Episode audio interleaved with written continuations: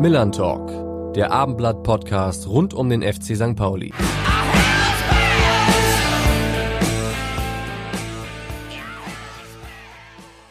Und damit hallo und herzlich willkommen zur sechsten Ausgabe des Millern Talk Podcasts. Ich hoffe, ihr seid alle gesund und munter ins äh, neue Jahr gestartet. Ähm, der FC St. Pauli ist es ja so mittelprächtig. Ähm, am Sonnabend trifft der Kiezclub im Nordderby auf die bisherige Überraschungsmannschaft Holstein Kiel. Unter anderem darüber wollen wir natürlich reden, aber auch über die Situation bei Pauli und natürlich äh, bei Holstein Kiel. Und an meiner Seite ist natürlich auch 2021 wieder mein Kollege Carsten Harms. Carsten, schön, dass du da bist. Ja, moin Alex, auch frohes Neues für dich. Und als ersten Gesprächspartner für das neue Jahr haben wir uns ein echtes Multitalent äh, eingeladen, das sowohl St. Pauli als auch Kiel richtig gut kennt. Und wer das ist, das verrät uns natürlich Rainer Wulff. Willkommen zur sechsten Folge vom Millern Talk Podcast. Wir begrüßen unseren zwar ehemaligen, aber in unseren Herzen immer präsenten Abräumer, die Kult Nummer 17, den früheren Faustballgott des VfL Kellinghusen, den Kriminaloberkommissar, dem die Hamburger vertrauen und schließlich den aktuellen Co-Trainer von Holstein Kiel. Wir begrüßen immer noch unseren Fabian Boll. Ja, moin Fabian. Äh, das ist, äh, glaube ich, so, dass der Kollege Wolf nicht übertrieben hat. Äh, Faustball-Legende, das, das passt, oder? Ja, hallo erstmal in die Runde und immer schön direkt Gänsehaut bekommen, wenn ich Rainer Wolfs Stimme höre. Aber ähm, musste direkt mal mit ein paar Fehlern aufräumen. Also Rainer, da muss ich sagen, das war früher wie mit den Durchsagen bei den Torschützen.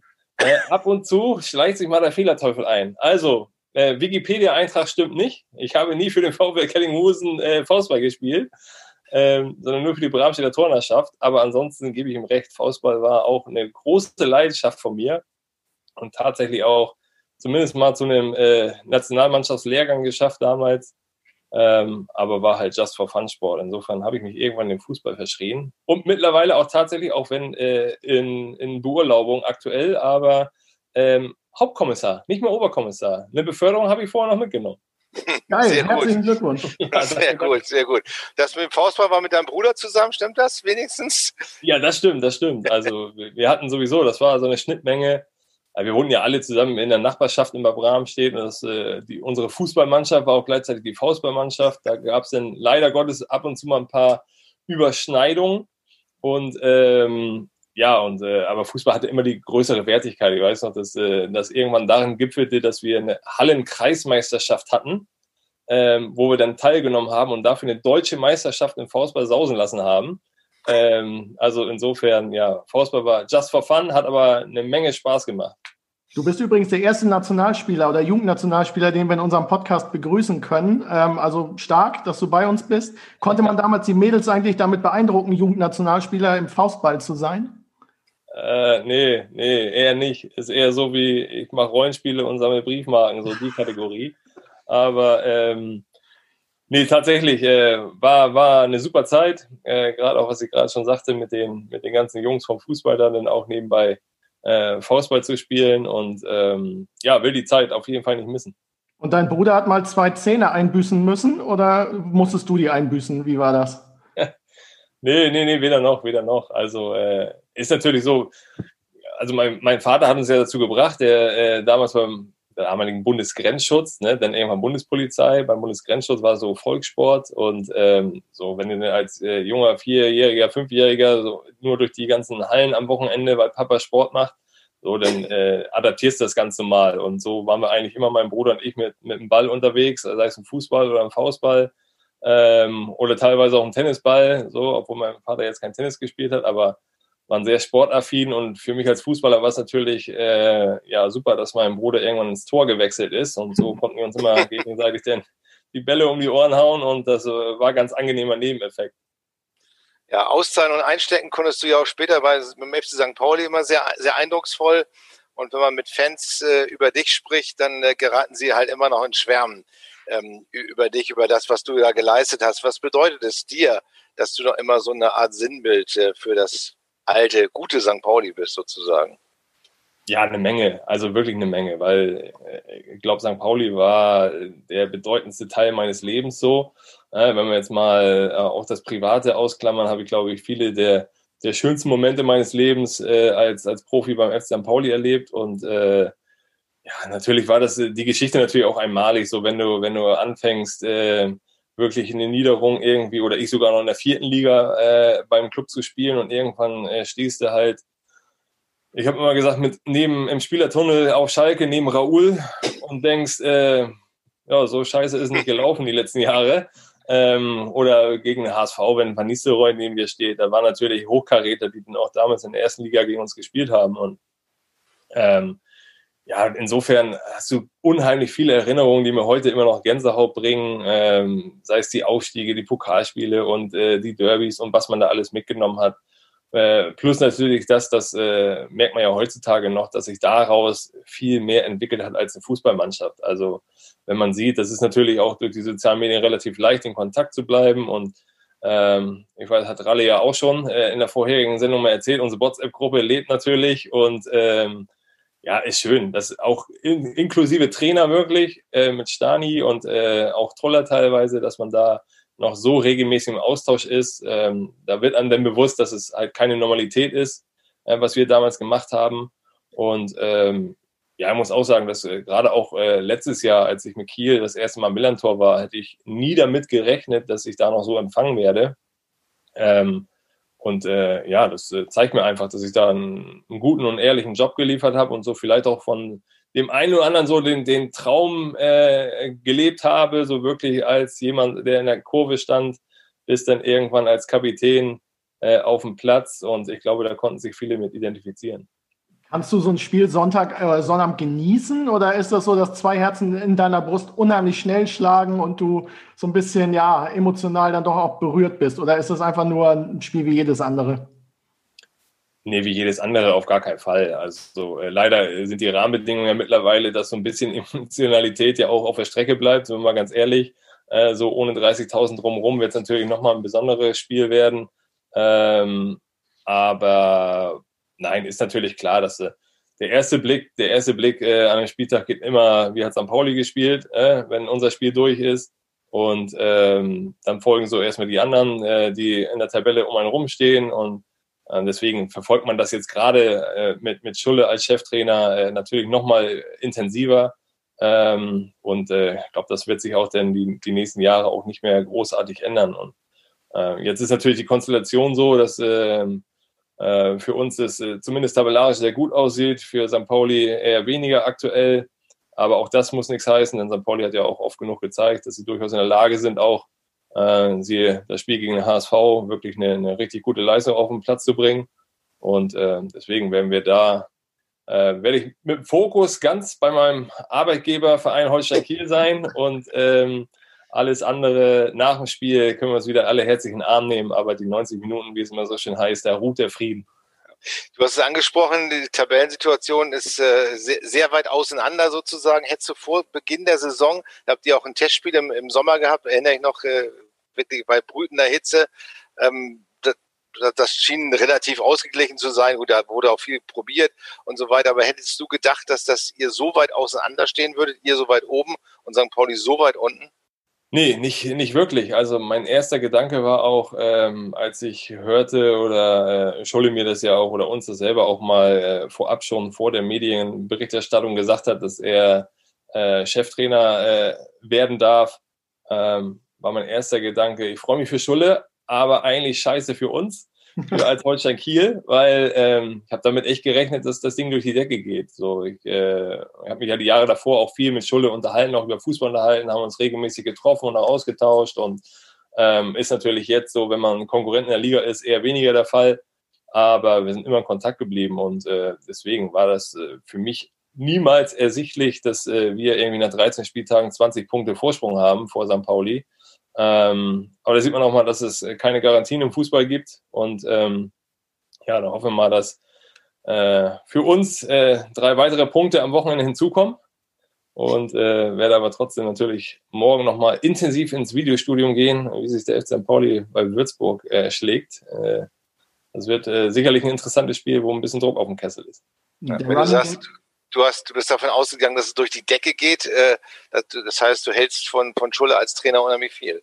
Ja, total. Also, ähm, wie gesagt, haben uns ja, haben uns ja oft ausgetauscht und ähm, ich fand, hat er immer alles Hand und Fuß, ähm, so wie er über Fußball gedacht hat, plus dann noch die, die Komponente, ähm, so wo ja auch immer so ein bisschen Sozialromantik mitschwingt, aber gerade dieses so die, die, die alte, in Anführungsstrichen, gute Zeit, wo die St. Pauli-Werte irgendwie gelebt wurden, noch viel, viel mehr gelebt wurden, wie es immer so schön heißt. Ähm, ähm, gerade auch die, so ich habe bei Schulle eigentlich die perfekte Mischung gesehen aus wirklich neuer Trainingsmethode, innovative äh, Sachen mit einbringen und auch wirklich die alte Schule noch kennengelernt. Er hatte eigentlich so alle Zutaten, äh, damit der, ähm, ja, früher hat man es immer so suffisant über den HSV gesagt, aber letztlich ist St. Pauli auch immer so ein schlafender Riese, ähm, weil mit den Voraussetzungen, äh, ja, und Schulle als Cheftrainer bin ich tatsächlich davon ausgegangen, dass äh, das durchaus, vielleicht nicht gerade für die Top 3, aber auf jeden Fall so ein bisschen oben an den Plätzen mal kratzen, durchaus lang könnte. Der Running Gag in Hamburg ist ja beim HSV immer, macht sich Uwe Seeler Sorgen um den HSV. Ja. Machst du dir denn äh, Sorgen um den FC St. Pauli? Ähm, nee, nee, tatsächlich noch nicht. Äh, gab ja auch die letzten Jahre jetzt öfter mal die Situation, wo man sich äh, Gedanken machen musste, teilweise am letzten Spieltag noch. Äh, weil tatsächlich, da habe ich mal mitgefiebert, als sie da irgendwie in Darmstadt ähm, kurz vor dem Abstieg wieder standen.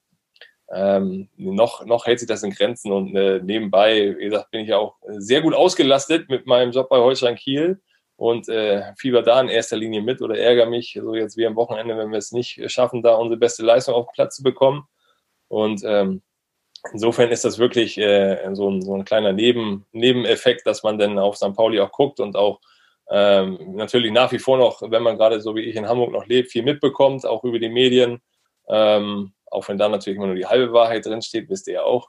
Äh, aber, aber letzten Endes, wie gesagt, ist, ist, ist der Fokus natürlich klar erstmal bei, bei Holstein, dass wir unsere Arbeit gut machen. Äh, das haben wir, glaube ich, in den letzten Wochen ganz gut geschafft. Und ähm, ja, und mit einem Auge, wie gesagt, schiele ich dann immer auf die Braun-Weißen auch.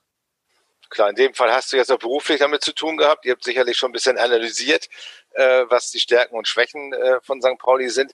Ähm, was, äh, also wenn du sagst, der Trainer ist, ist sozusagen das Beste, was man, was man kriegen kann, ähm, da muss es ja an der Mannschaft liegen. Was, wie, was sagt die Mannschaft aus? Ist, ist der Tabellenstand berechtigt?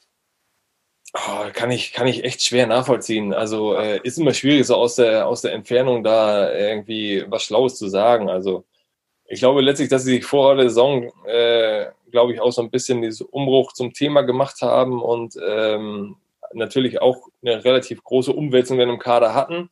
Und ähm, letztlich wird es Andreas Bornemann, Schulle und wer da alles ähm, in, der, in der Kaderplanung auch mit verantwortlich war, sich ausreichend Gedanken gemacht haben, äh, welche Spieler da auf welchem Leistungsniveau sind Klar ist auch, dass du gerade mit, mit äh, Jackson und mit äh, Ziere auch zwei Spieler hattest, die dann auch länger verletzt waren. Ähm, hast natürlich die Hoffnung, dass die wieder auf ein Leistungsniveau kommen, aber ähm, die Realität ist dann meist eine andere. Leider Gottes weiß man das erst immer hinterher. Und insofern ist das nicht immer alles so einfach von vornherein ähm, ja, in die richtigen Bahn zu lenken. Und äh, so wie ich jetzt äh, gerade gelesen habe, wird er ja auch nochmal nachjustiert. Äh, zumindest sind ja die ersten zwei, drei Spieler schon unter Dach und Fach jetzt. Und ähm, ja, ich bin einfach mal gespannt, wie schnell sich das denn auch findet, weil das ist ja letztlich was, was bei Holstein Kiel auch die letzten Jahre Normalität war, dass du irgendwie so eine Umwälzung von 12, 13 Spieler jedes Jahr hattest.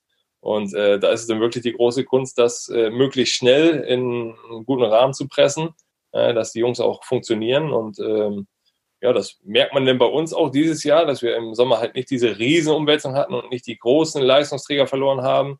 Äh, klar hätten wir auch gern äh, Emanuel Ioa oder einen Sally Oetschan behalten, die Line, aber ähm, letzten Endes war es wichtig, dass wir zumindest mal so eine grobe Achse äh, behalten konnten an Führungsspielern und ich glaube, das ist schon, schon nicht verkehrt, wenn man so ein Gerüst auf jeden Fall hat.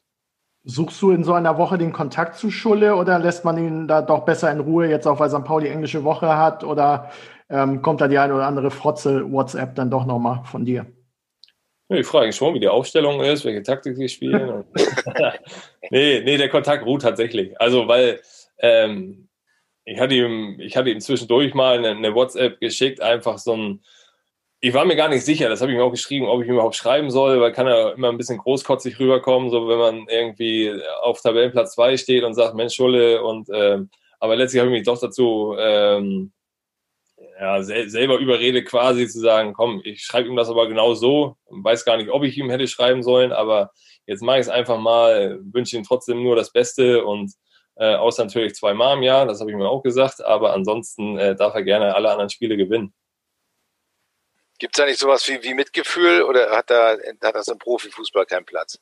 Ja, doch. Also ich, ich glaube, heutzutage, oftmals hat es keinen Platz, aber ähm, ich habe mich ja noch nie so als jemanden gesehen, gerade auch durch meinen Job nebenbei, den ich mal gemacht habe, so der jetzt so komplett aufgegangen ist in diesem reinen, in dieser reinen Blase Profifußball, ähm, sondern äh, für mich zählen nach wie vor noch Werte, also wirklich mit, mit Ehrlichkeit und Dankbarkeit und äh, natürlich auch Mitgefühl. Und klar fühlt man da auch mit, weil ich habe mit Schulle viele, viele sehr intensive und sehr erfolgreiche Jahre ähm, verbracht. Und ähm, ja, auch durch unsere Zeit danach, wo wir in Kontakt geblieben sind. Äh, man versteht sie prächtig, ist ein, ist ein guter, guter Bekannter mittlerweile wirklich geworden und ähm, kennen ja auch seine Kinder und Frau und äh, untereinander, die Familien kennen sich. Insofern ist das schon so, dass auch die Frauen teilweise mal untereinander sich äh, ein paar Nachrichten hin und her schicken. Und äh, klar ist das, ist das, ist das schade und man, man leidet da wirklich auch einen Teil mit Schule mit, weil man sieht ja, äh, auch wenn es nur von außen betrachtet ist, aber dass er halt unheimlich viel probiert und alle Energie reinsteckt. Und ich glaube, das ist auch genau Schulles Ding so, äh, dass er da komplett drin aufgeht. Und ähm, ja, insofern ist es natürlich schade, dass äh, die Ergebnisse jetzt nicht so kommen, wie man sich das vorgestellt hat. Mhm. Und da bin ich wieder bei dem, dass ich vor der Saison halt echt dachte, dass äh, äh, St. Pauli jetzt mit Schulle wirklich mal, äh, wirklich mal wieder gute Zeiten erlebt. Man kann ja die Uhr danach stellen, dass in der Krise entweder der Trainer in Frage gestellt wird oder fehlende Führungsspieler angeprangert werden. Ich meine, das ist ja auch schon fast ein Running Gag. Braucht St. Pauli ein paar mehr Fabian Bolz, um aus der äh, Geschichte da unten rauszukommen auf dem Platz? Ja, das ist ja immer so eine Mehr, ne? Also man, die Vergangenheit verklärt sich ja oft so ein bisschen auch, ne? Und äh, je länger man aus dem aktiven äh, Geschäft noch raus ist, umso besser war man eigentlich. Und ähm, also ich weiß auch, dass äh, selbst äh, zu unseren Zeiten, die jetzt immer so ein bisschen heraufgeschwommen wird, ach, die gute alte Zeit, was ich vorhin schon sagte, ähm, also wie auch wir auch auf den Deckel bekommen haben und auch bei unserer Truppe hieß es, die sind alle viel zu lieb und da fehlt was an. Äh, deswegen, das ist, ein, das ist ein, äh, eine Geschichte, die wird sich, glaube ich, äh, nie ändern, egal wer da auf dem Platz steht. Ähm, aber wenn ich, wenn ich das so höre, dass da ein Anforderungsprofil für die Sechs gesucht wird, da habe ich mich schon drin gesehen, muss ich sagen. Aber die Kostenablöse, das, das kann sich St. Pauli, glaube ich, nicht leisten. Das ist zu teuer, glaube ich. Ja, ich glaube, das, das wird auch nicht mehr gehen. Also ich bin da wirklich sehr lange raus und ich glaube, in meinen 41 Jahren, das äh, wird eng mittlerweile. Kickst du da nochmal mit irgendwie oder ist, ist, ist, verbietet sich das als Co-Trainer? Ach, ganz selten mal, vielleicht mal im Kreis spielen, aber richtig ja. mitkicken nicht. Also ich mache noch regelmäßig meinen mein Sport so. Wir haben natürlich ähm, habe ich vorhin im Off schon erzählt, ein junges, junges Trainerteam auch und äh, gerade mit den Athletiktrainer, mit einem anderen Co-Trainer, mit Patrick Kohlmann, äh, gehen wir oft eine Runde laufen oder sind im Kraftraum oder so. Aber so richtig äh, Ballsportarten bleiben leider auf der Strecke. ja. ja. Wird diese Führungsspieler-Diskussion vielleicht zu hoch gehängt? Äh, kann man oder kann man das auch überhaupt lernen, Führungsspieler zu sein? Oder ist, ist, ist das sozusagen im Charakter schon mit drin? Ich meine, bei dir gab es nun wirklich, auch wenn du das relativierst, aber gar keine Frage, dass du ein Führungsspieler warst, ne? Ja, aber auch letztlich hineingewachsen, ne? Also muss man ja auch ganz ehrlich sagen. Ich glaube, das ist auch was, was viele verkennen, dass äh, wir dann auch äh, zu unserer Zeit die Chance hatten, auch mit unseren Aufgaben mitzuwachsen. Also aktuell äh, erwartet ja jeder, dass du direkt irgendwie unter die ersten fünf in der zweiten Liga kommst. Dass das unheimlich schwer ist, sieht man, ähm, dass selbst so, so Großgewichte wie der HSV, der direkt aufsteigen wollte, oder äh, schau dir Nürnberg an oder Paderborn, alle, die aus der ersten Liga runterkommen, die wirklich erstmal knapsen müssen, um das Niveau in der zweiten Liga auch erstmal anzunehmen und auch zu halten und dann auch wieder hochzugehen. Das macht man nicht im Vorbeigehen aufzusteigen. Da muss schon wirklich alles zusammenkommen und alles passen äh, ein Gesamtverein auch, nicht nur Mannschaft, Trainer, sondern auch ein Gesamtverein, dass man ein erfolgreiches Jahr hat. Und ich glaube, wir hatten einfach komplett andere Voraussetzungen. Also wir konnten uns weiterentwickeln. Äh, ich glaube, wäre St. Pauli damals nie abgestiegen, nie in die dritte Liga, äh, den Sprung von der vierten in die zweite Liga hätte ich niemals geschafft. Mhm. Sondern ich konnte wirklich Step by Step. Und ich weiß auch, dass ich mit, mit äh, 27, 28 hat mir Stani auch immer noch vorgeworfen, ich bin viel zu leise auf dem Platz. Und ich glaube, so richtig entwickelt hat sich das auch erst äh, denn um und bei mit meinen äh, ja, 28, 29, 30 Jahren, auch als Stani dann weg war und ich in eine ganz neue Rolle nochmal schlüpfen musste und Ähm, und so hat sich das dahin entwickelt. Und ich glaube, die Zeit hast du heutzutage oder wird dir gar nicht mehr gegeben, ähm, dass man Spieler dahin entwickeln kann.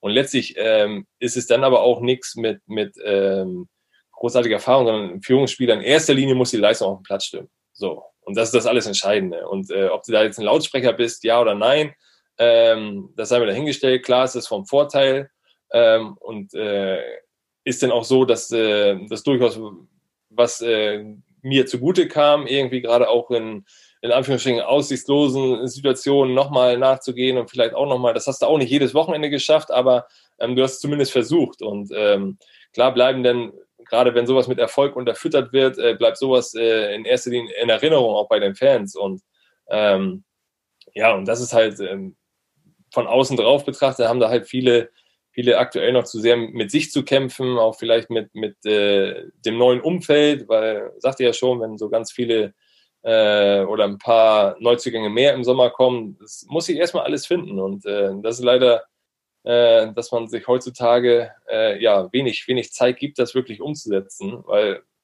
man sagte, wenn man, wenn man sich mal ehrlich zurückerinnert, also äh, da, es gab auch Spiele, auch unter Stani zu Drittliga-Zeiten, äh, die konntest du nicht angucken. Also selbst wenn du dir heute nochmal irgendwie aus der Videokonserve Spiele von uns anguckst, dann denkst du, boah, gruselig, ne? Aber ähm, ja, der, der Gesamtweg stimmte natürlich nachher. Wird diese Hierarchiethematik einfach auch überbewertet? Also gibt es diese Spitzenhierarchien heute noch, wo es einen Kapitän gibt, der quasi vorangeht? Wie ist es bei euch in Kiel? Habt ihr eher eine flache Hierarchie? Wie würdest du das beschreiben? Ja, ist ja, ist ja auch eine, eine, Diskussion, die spätestens so nach dem Abtritt irgendwie so Ballack, äh, also auch schon ein paar Jährchen jetzt, ne, ähm, spielt, so gerade ähm, bei der, kurz vor der WM, glaube ich, war es denn, als, als Ballack nicht mit dabei war, so wie entwickelt sich das Ganze, flache Hierarchie oder brauchst du nochmal Führungsspieler? Das spätestens immer, wenn es nicht läuft, kommen äh, zwei, drei ähm, aus der Höhle und sagen, ja, fehlt mal so ein, äh, so einer, der sich da mal auflehnt und die anderen mitzieht. Und ich bin auch nach wie vor der Überzeugung, dass sowas auf gar keinen Fall schaden kann. Ne? Weil gerade wenn es nicht läuft, dass da, dass sich halt die anderen an irgendjemanden aufrichten können. Ähm, aber der Trend ist ganz klar, dass du eher so eine, so eine flache Hierarchie bist oder dass du zumindest auf mehrere Schultern verteilt hast. Sodass du mittlerweile so vier, fünf hast und das äh, bin ich auch wieder bei, bei uns dabei. So ein, so ein Alexander Mühling, der eigentlich mit, mit zum Beispiel Leistung äh, permanent punktet. Äh, ist auch immer wellenartig, ist auch klar. Du wirst nie ständig auf dem Top-Niveau agieren können. Aber ähm, ist jetzt in keinster Weise irgendwie ein Lautsprecher. Ich glaube, das hat sich eh so ein bisschen, bisschen gewandelt in der Zeit. Und ich glaube, dass man den, den Fußball äh, von vor zehn Jahren, also als ich auch noch aktiv war, ähm, so gar nicht mehr vergleichen kann mit dem, mit dem heutigen Fußball. Sei es durch die NLZ-Ausbildung, ähm, oder was auch immer mittlerweile zum Tragen kommt, diese öffentliche Aufmerksamkeit, diese ganzen Social-Media-Themen, ähm, das ist einfach ein ganz, ganz anderer Sport mittlerweile geworden. Verhindern die NLZs, dass sich Typen herausbilden? Ja, glaube ich schon. Also ich habe es ja damals auch schon, als ich äh, bei St. Pauli wegging nochmal, äh, was bei dem einen oder anderen ja ein bisschen fälschlich aufgenommen worden ist. Ich weiß, dass mir irgendwann mal jemand geschrieben hat, so, ja, gar keine Berechtigung, irgendwie bei St. Pauli zu arbeiten, wenn ich mich ständig gegen innovative Methoden und moderne Techniken wehre. Ich dachte, das war, ich hatte damals auch schon einen Laptop, also braucht ihr keine, keine Sorgen machen, so, und, ähm, aber ich fand es halt damals Wahnsinn, wie viel Zeit man in Anführungsstrichen verplempert hat, ähm, um irgendwelche Sachen in irgendwelche Programme zu, zu schreiben, wo man stundenlang irgendwie Trainingseinheiten eingepflegt hat, die danach sowieso nie wieder einer angeguckt hat. Also diese Zeit hättest du viel besser mit den Spielern verbringen können, um vielleicht Gespräche mal zu führen und mal einfach auch mal über was Privates zu quatschen, um einfach diese Beziehung Trainer-Spieler äh, zu verfestigen. Und äh, da kamst du gar nicht zu, weil du halt permanent irgendwie ja in meinen Augen unsinnige Sachen machen musstest. Und mittlerweile geht der Trend ja auch wieder dahin, dass es alles schon wieder umgewälzt worden ist und ähm, und klar ist auch, äh, das war ja auch mal ein großes Thema damals im NLZ, so, ja, wir brauchen nochmal einen Verhaltenskatalog und nochmal einen Verhaltenskatalog und die dürfen keine bunten Schuhe tragen und die stutzen nicht über die Knie. Ja, da sage ich auch, wenn einer sich 5% bessere Leistung rauskitzeln kann, wenn er die Stutze über die Knie zieht, ja, dann lass ihn das doch machen. Also meins ist es nicht. Ich trage heute noch meinen, ist das Werbung, aber ist egal, Adidas Copper, so, den habe ich immer getragen äh, schwarzen Lederschuh, den gibt es heutzutage. Die Jungs, äh, unsere, unsere Jungs denken auch, ich komme aus einer anderen Zeit, so weil ich die, die Schuhe trage. Ich stelle mir auch ab und zu mal bunte Schuhe in mein Regal, aber ich ziehe sie nicht an. Ähm, aber das ist, das ist tatsächlich so, ne? dass du viel, viel vorab gibst. Und ich glaube auch, dass ähm, ja, unsere Spielergeneration äh, sicherlich niemals so athletisch waren wie die Jungs heutzutage und wahrscheinlich auch äh, technisch so gut ausgebildet waren. Aber ich glaube, wir hatten ein größeres Spielverständnis, weil wir halt so ein bisschen Bolzplatzmentalität noch hatten. Ne? Also dieses wirklich, oder ist jetzt ein Problem auf dem Platz, das muss ich jetzt mal selber lösen und Papa von außen kann mir das nicht sagen. So, und ich glaube, dass wir einfach eine größere Spielintelligenz hatten, was sowas angeht. Also ähm, das sieht man ja auch, wenn man, wenn man so die Trainings, wenn ich überlege, was ich damals bei St. Pauli Amateure auch trainiert habe, also das war ja großteils auch Ball hochwerfen und viel Spaß wünschen. Ne? Also glaubt man nicht, dass wir da mit einer Viererkette verschoben haben oder irgendeinen taktischen Inhalt hatten. Und trotzdem hat es funktioniert, weil wir einfach für uns selbst auch auf dem Platz viel mehr, viel mehr uns Gedanken gemacht haben und untereinander. Und ich glaube, dass wir gerade in unserer in unserer Truppe, die dann auch so erfolgreich war bei St. Pauli, äh, viele Spieler dabei hatten, die eine extrem hohe Spielintelligenz hatten.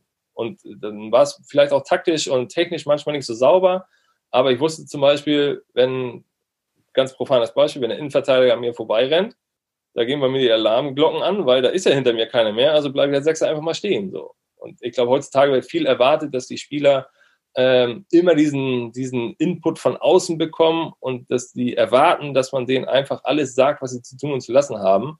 Und äh, ja, diese Entwicklung, glaube ich, muss man so ein bisschen mal wieder zurückschrauben. Hast aber wieder das Problem, die Zeit kriegst du nicht, um das zurückzuschrauben. Das heißt, damals wurde mir improvisiert, aber so, so aus, aus der natürlichen Situation heraus, also aus dem ja, ja, genau. spontan. So, ja. Genau, genau. Also du, ich habe das, hab das unseren, unseren Spielern auch schon mal gesagt, so dieses, aktuell hat man so ein bisschen den Eindruck, das ist so wie bei mir früher Schule. Also alles ins Kurzzeitgedächtnis pressen und auswendig lernen, aber die ganze Thematik eigentlich gar nicht verstanden. Mhm. So, und ich glaube, es ist wichtiger, das Spiel zu verstehen. Also, was passiert da? Und da hatten wir natürlich, äh, ich sag mal, mit Fabio, mit Ebbe, äh, auch mit mir, mit Ralle, mit Flo Bruns. Ähm, also hat es natürlich unheimlich viele Charaktere drin, die das Spiel verstanden haben. So, was passiert, wenn ich da jetzt und dieses Mitdenken, ich sage auch ab und zu, es kann nicht schaden, äh, so aller Felix Magath spielt mal Schach, also mal so, so einen Zug im Voraus mal überlegen, was passiert, wenn ich das jetzt mache, wo, was, äh, was kann da passieren? Und das hat dann viel auch mit, mit Mitdenken zu tun.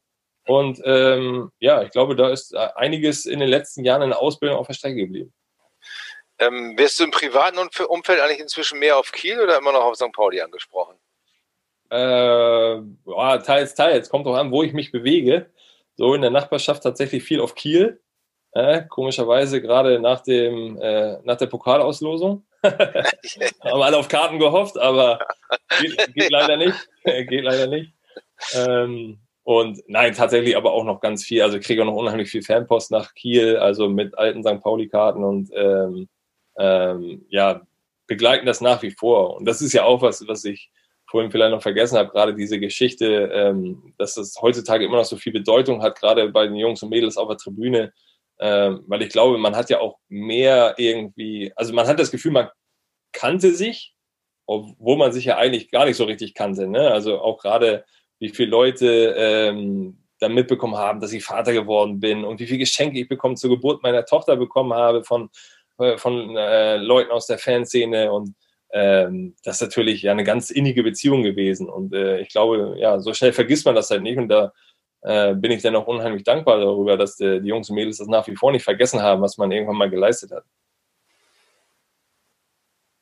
War das bisher eigentlich die schönste Zeit in deinem Berufsleben, äh, die Zeit äh, auf St. Pauli? Kann man das noch toppen? Also du bist ja noch sehr jung im, in Kiel, aber ja, ist, ist schwierig, weil ich glaube auch, ähm, also erstmal äh, habe ich auch schon ein paar Mal in, in anderen äh, Runden gesagt, äh, glaube, dass auch die Spielerzeit tatsächlich, also man nimmt das so als selbstverständlich hin, wenn man Fußballspieler ist oder aktiver Profi ist und ähm, nochmal, bei mir war es ja was, was anderes, weil nebenbei irgendwie immer im Job gewesen und äh, da auch eine gewisse Erdung gehabt, aber nichtsdestotrotz diese, diese Zeit als Spieler äh, ist die beste, die du haben kannst. Also, weil ähm, jetzt als Trainer ähm, ist bist halt äh, viel analytischer davor und viel sachlicher und hast eine ganz andere Ebene. Und äh, gerade, klar kommst du auch mal aus dem Sattel, wenn ein Spiel irgendwie spitz auf Knopf steht, aber ähm, generell machst du dir halt permanent auch draußen auf der Bank Gedanken und bist gar nicht so, kannst deine Emotionen gar nicht so ausleben. Äh, wenn du es mal machst, dann hast du spätestens eine Sekunde später den vierten Offiziellen neben dir stehen. ähm, äh, auch da haben wir schon ein paar Highlights erlebt dieses Jahr, aber ähm, äh, das gehört natürlich auch mit dazu. Aber nichtsdestotrotz hast du eine ganz andere Ebene, wie du jetzt auf den Fußball guckst. Und insofern dieses, ich habe auch gesagt, ähm, äh, was ich die Jungs mal vor dem Spiel gesagt habe, wenn, wenn du aufhörst mit Fußball spielen, erstmal glaube ich, äh, du bist dir gar nicht bewusst, wie schnell diese Zeit auch vorbeigeht. Ähm, also, dass es sich einfach lohnt, sich auch jedes Spiel bewusst zu machen. Und ähm, ja, du wirst irgendwann, wenn du aufgehört hast, du, du vermisst nicht, ja, und das im Rampenlicht stehen und dass dein Wirsing alle zwei Tage in der Zeitung ist oder ähm, dass die Leute auf die Schulter klopfen, sondern der Moment, bevor du rausgehst, so in der Kabine sitzen oder nach Trainingseinheiten, wo du wirklich jeden Muskel spürst, aber mit den Jungs in der Kabine sitzen, einfach dieses, auf gut Deutsch gesagt, ein bisschen Dünches labern, ne? Das ist einfach, äh, unbezahlbar und das, das äh, wirst du so nie wiederkriegen. Und ich glaube, viele, ich habe das gemerkt, als ich mit Ebbe bei Wiggy war, so, ähm, für mich war das keine Selbstverständlichkeit, diesen Weg bei St. Pauli Gang zu haben. Und ich habe das alles so extremst aufgesogen. Ich kann dir heute noch die Tore beschreiben, die ich geschossen habe. Ich glaube, wenn mir irgendjemand ein Spiel sagt, ein Spielausgang, dann weiß ich noch, in der 78. Minute kam eine Flanke von Flo Bruns, ich habe mich reingeschädelt oder irgendwie sowas. ähm, und äh, Ebbe hat immer gesagt, keine Ahnung, weiß ich nicht mehr. So, bei dem ist das so Normalität gewesen, weil er halt dieses Profi-Business von vornherein schon kannte, ne? Und ich sage, ey, weißt du noch damals gegen Lautern? Nö, weiß ich nicht mehr. Also, okay. Ähm, und bei mir war das halt wirklich dieses, äh, ich habe das alles aufgesungen, so bewusst, sehr bewusst wahrgenommen. Und äh, deswegen ähm, bin ich da heutzutage auch immer noch gefangen und äh, werde ab und zu auch melancholisch. Und ähm, auch wenn ich sage, meine Frau fragte mich dann, als es irgendwann auch bei St. Paul vorbei war, wenn man dann mal am Millantor vorbeigefahren ist, oh, würde sich doch mal gerne dann bin ich nach wie vor überzeugt, nee, heutzutage glaube ich nicht mehr, weil ich glaube, die Profis heutzutage haben es nicht mehr so einfach wie wir damals, äh, gerade auch was Freiheit angeht und ähm, da wird schon äh, extremst drauf geguckt, wie sie sich verhalten und, ähm, und auf der anderen Weise, es sei, mir gibt jemand die Garantie, ich bin nochmal im Vollbesitz meiner Kräfte und dürfte mit meinen Jungs nochmal auf dem Acker, dann würde ich es nochmal machen, aber ich glaube ansonsten nicht. Stimmt es eigentlich, dass du keinen Berater damals hattest, sondern alle Verträge mit Handschlag und einfach ja, face-to-face mit dem Sportdirektor geklärt hast? Ja, die erste Zeit auf jeden Fall. Äh, ich glaube, zu Zweitliga-Zeiten, da habe ich mir äh, einen Berater, Berater ist übertrieben, habe mir jemanden gesucht, äh, der auch in der Mannschaft schon ein paar äh, Mandanten hatte, sag ich mal. Und ich habe gesagt, du, die Verträge mittlerweile, die ersten Verträge waren halt vier Seiten. Habe ich auch schon mal gesagt, mit einem Kaffeefleck vorne drauf. So. Und äh, hier unten musst du unterschreiben. Da habe ich mal drauf geguckt. Ja, passt. So, gut. Und äh, irgendwann wurde natürlich gerade äh, zu Zweitliga-Zeiten die Verträge irgendwie 23 Seiten lang mit irgendwelchen Sonderbedingungen noch. Und da habe ich mir schon jemanden gesucht, der das Ganze mal durchliest. Ähm, aber die ersten, die ersten Verhandlungen, ich weiß noch gerade, als Stani Sportdirektor war, fragte, was willst du haben? Ich sage so mal X. Ja, guck mal, ich gebe dir noch 300 mehr. Super, danke und fertig. Das war eine Sache von fünf Minuten. Die, die Unterschiede äh, sind natürlich auch nicht nur bei, den, bei, der Länge der Verträge und bei den Verhaltensmustern äh, der, der, Spieler da, wo, wo siehst du insgesamt so die, die wichtigsten Unterschiede zwischen deiner Profizeit und der, der heutigen? Ja, es, äh, ich habe das ja schon angerissen gerade. Ne? Also ich glaube, dass der, dass die Jungs so extremst äh, professionell geworden sind, auch was so dieses, dieses Leben oder diese, dieses Bewusstsein für seinen Körper und so weiter angeht. Also uns muss es ja teilweise früher in den Kraftraum prügeln. Heutzutage gehen die da gerne rein und ähm, arbeiten dafür, dass sie in absoluten äh, Ausnahmezustand sind, was die Körperlichkeit angeht. Mittlerweile hast du natürlich auch wirklich absolut wissenschaftliche Mitarbeiter da, die, die Zahlen zensieren und sagen, wie die Belastungssteuerung ist. Ähm, so, wir haben ja äh, gerade in Jugendzeiten teilweise oder in den ersten Herrenjahren, äh, da rede ich dann von 1999, 2000 so, äh, da gab es noch Training bis zum Übergeben tatsächlich. Also ich weiß noch, dass ich zweimal übergeben habe, weil das Training so anstrengend war. Und ich weiß, in den Anfängen hieß es ja auch noch im Jugendalter, äh, trinken während des Trainings verboten, weil es war einfach ein Zeichen von Schwäche. So dieses äh, im Training trinken gibt's nicht. So, und also das ist schon extrem, wie sich das alles natürlich gewandelt hat. Und äh, manchmal, ich sage auch, manchmal, man darf es auch nicht überpacen. Ähm, also es ist unheimlich wertvoll, gerade was Verletzungsprophylaxe angeht und so weiter. Ähm, auch da, wenn wir aus dem Trainingslager kamen, ich wusste teilweise nach Mittagsschlaf gar nicht vor Muskelkater, wie ich auf den Platz kommen sollte, aber irgendwie ging es trotzdem. Und äh, insofern hat sich das natürlich extrem weiterentwickelt und nichtsdestotrotz, äh, wie bei vielen Dingen, gibt es auch wieder eine Kehrseite der Medaille. Äh, man muss aufpassen, dass man den Jungs aber auch nicht eine Umgebung gibt, wo es zu gemütlich wird. Ne? Also wenn man nie so wirklich über den Punkt mal gehen muss, äh, wenn man auch in Vorbereitungen darauf achtet, ähm, dass es ja nie anstrengend werden darf und die, dass es keine muskulären Probleme gibt. Ich glaube, dann äh, kommen wir nämlich dazu, dass genau das, wenn es spätestens mal nicht läuft und Widerstände kommen, dass viele halt äh, mittlerweile in Anführungsstrichen verlernt haben, äh, wirklich gegen anzugehen, weil bislang wurde ja auch immer alles abgenommen.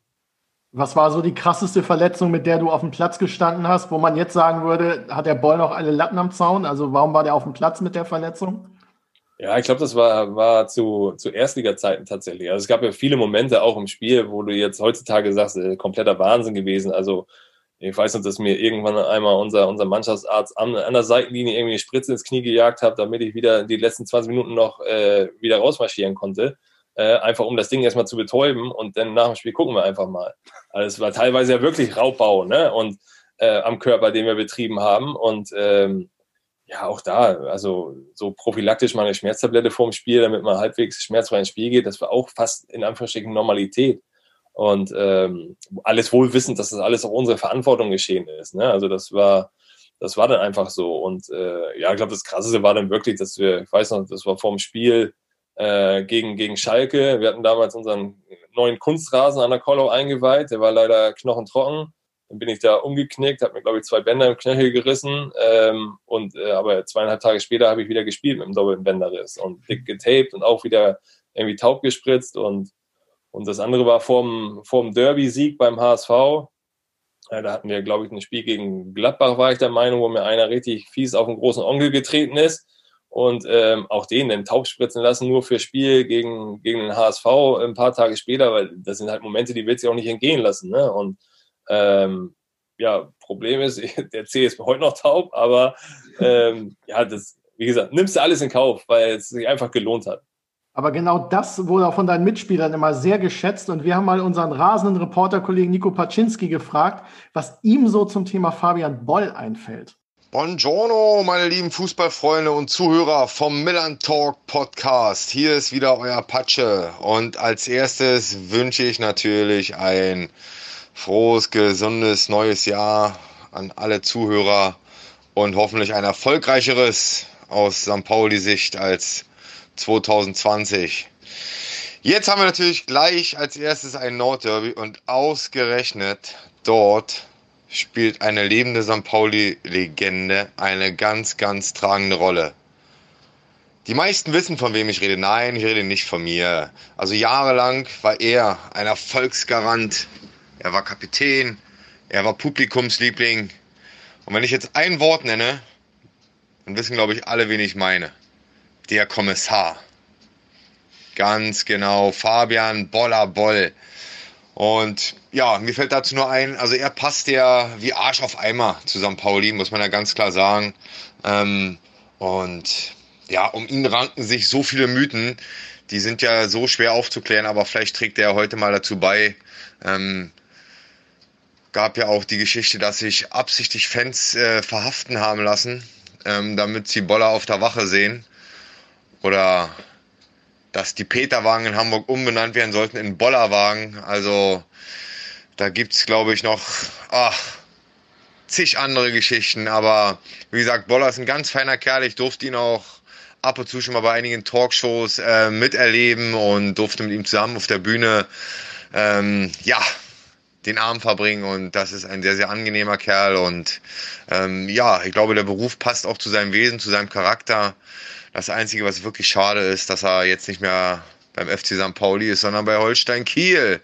Warum auch immer, denn zu meiner Zeit kannte man Kiel eigentlich nur von einem Sprichwort. Ähm, ich wünsche dir immer eine Handbreit Wasser unterm Kiel. Ähm, da war mit Fußball noch nicht so viel mit Holstein Kiel. Aber man muss sagen, sie haben es äh, ganz stark gemacht und ich glaube, Bolle hat auch einen Anteil dran. Ähm, deswegen ist es immer schade, wenn solche Leute für andere Vereine ja, arbeiten und man gönnt ihn aber trotzdem den Erfolg. Ne? Boller, denn sieh zu, dass du die Punkte hier lässt. Ähm, und trotzdem alle Gute, mein Bomber. Der Mann mit den weißesten Zähnen im deutschen Profifußball. Nichtsdestotrotz, der Mann mit den schlechtesten Zähnen sagt, Servus, bis zum nächsten Mal. Buongiorno, euer Apache. Groß ins Studio an Boller. Tschö. Der große Philosoph Nico Paczynski. Da musst du aber einiges aufstellen. Wie war das mit den Fans, die sich verhaften lassen? Ah, nichts dran. War, wie er sagte, viele Mythen, viele Mythen. ja.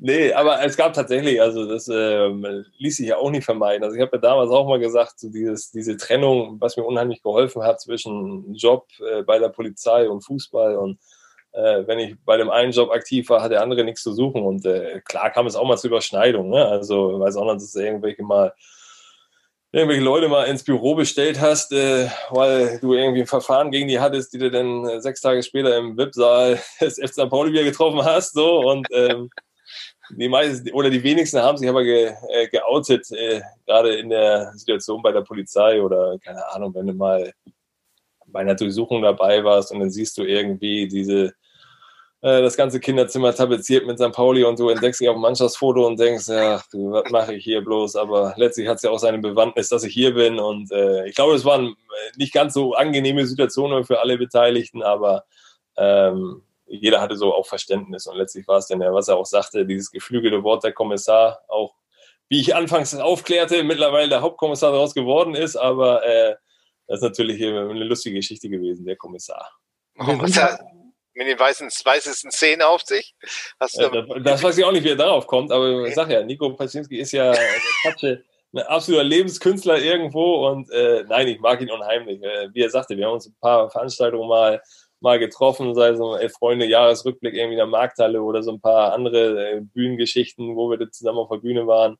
Äh, Gerade Backstage war es immer unheimlich lustig mit ihm und ähm, also auch als er bei den Profis war und ich bei den Amateuren war, hat man sich trotzdem auf dem Kiez mal getroffen, bei, bei Easy damals äh, zur blauen Nacht. Ähm, da hat man sich ja eh mit Gott in der Welt getroffen und ähm, ja, das ein ganz feiner Kerl und äh, absoluter Lebenskünstler und äh, das meine ich jetzt äh, völlig unironisch, ziehe den größten Hut, so wie er das wie er denn das auch alles jetzt so macht, ne? Also wirklich auch sich äh, in Anführungsstrichen nicht so schade ist, ist ja auch nicht äh, gang und gäbe, dass ein ehemaliger Profifußballer sagt, so, ich fahre jetzt Bus, äh, ich komme klar, ich lebe mein Leben.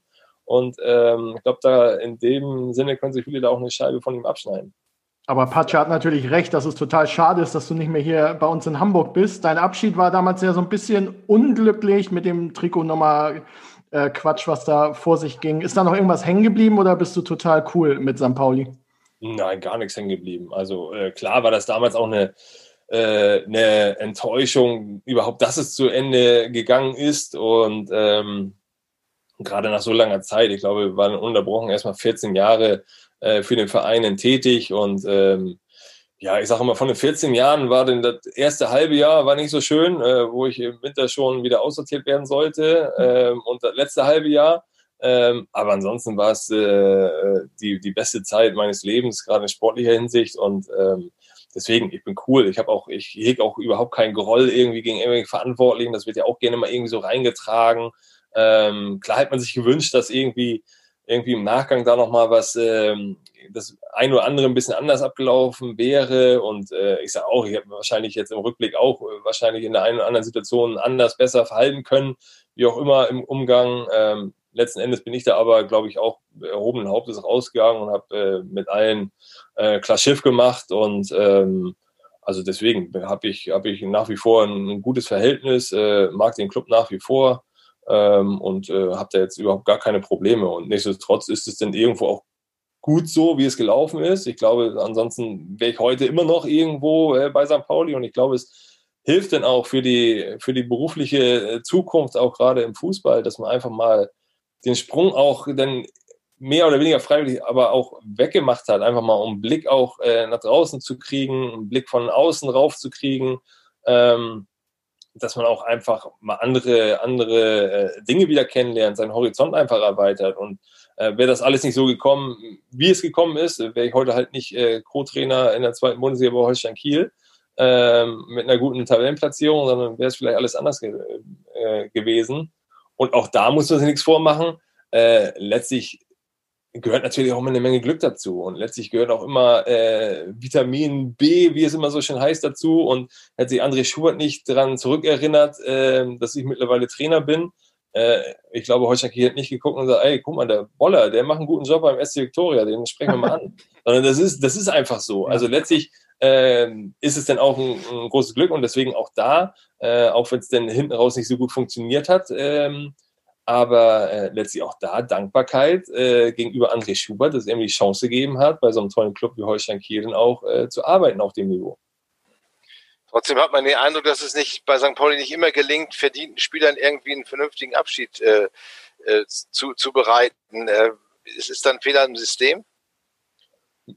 ja, was heißt Fehler im System? Also ähm, ist auch ein bisschen, bisschen zweischneidiges Schwer. Also ich weiß ja auch, ich habe ja damals auch die, die Diskussion mitbekommen rund um mein Abschiedsspiel oder äh, aktive, diese, diese in Anführungsstrichen Heldenverehrung und diesen Mythos, den man gar nicht befeuern will.